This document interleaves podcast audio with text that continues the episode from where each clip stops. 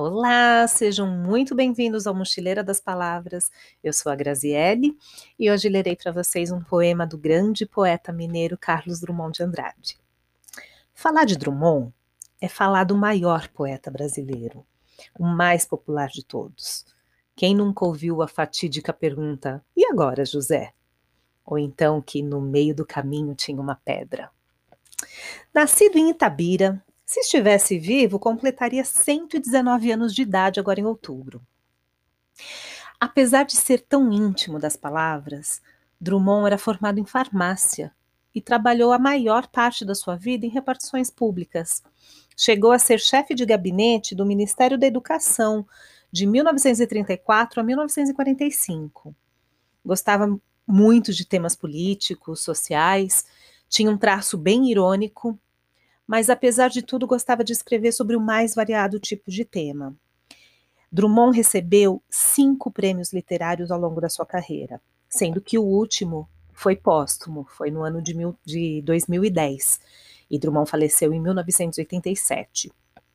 O seu primeiro livro, intitulado Alguma Poesia, foi publicado no ano de 1930, e a sua obra considerada a mais famosa de todas, a mais top, é A Rosa do Povo, livro publicado em 1945. Drummond nunca parou de escrever, escreveu até o fim da sua vida. Teve mais de 50 livros publicados entre poesia, crônicas, contos e quatro livros infantis. Sendo assim, fica bastante difícil escolher apenas uma para ler aqui. E eu escolhi um poema bem curtinho, são quatro estrofes, sendo de três versos cada. Um poema que fala da memória afetiva. Eu acho lindo esse poema. Mas antes de ler, eu acho bom esclarecer que uma das palavras do poema é ouvido, mas é ouvido com L e não com U. Na hora da fala, essa diferença fica imperceptível e quer dizer o quê? Que não se trata do nosso órgão da audição, mas sim de um sinônimo para a palavra esquecido. Então, na leitura do poema, quando vocês ouvirem o termo ouvido, é a mesma coisa que esquecido. E é bem importante explicar isso para o bom entendimento do, do poema, né?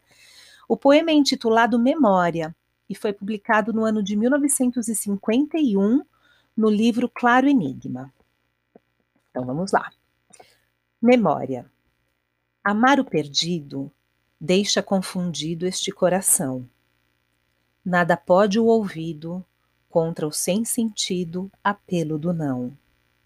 As coisas tangíveis tornam-se insensíveis à palma da mão.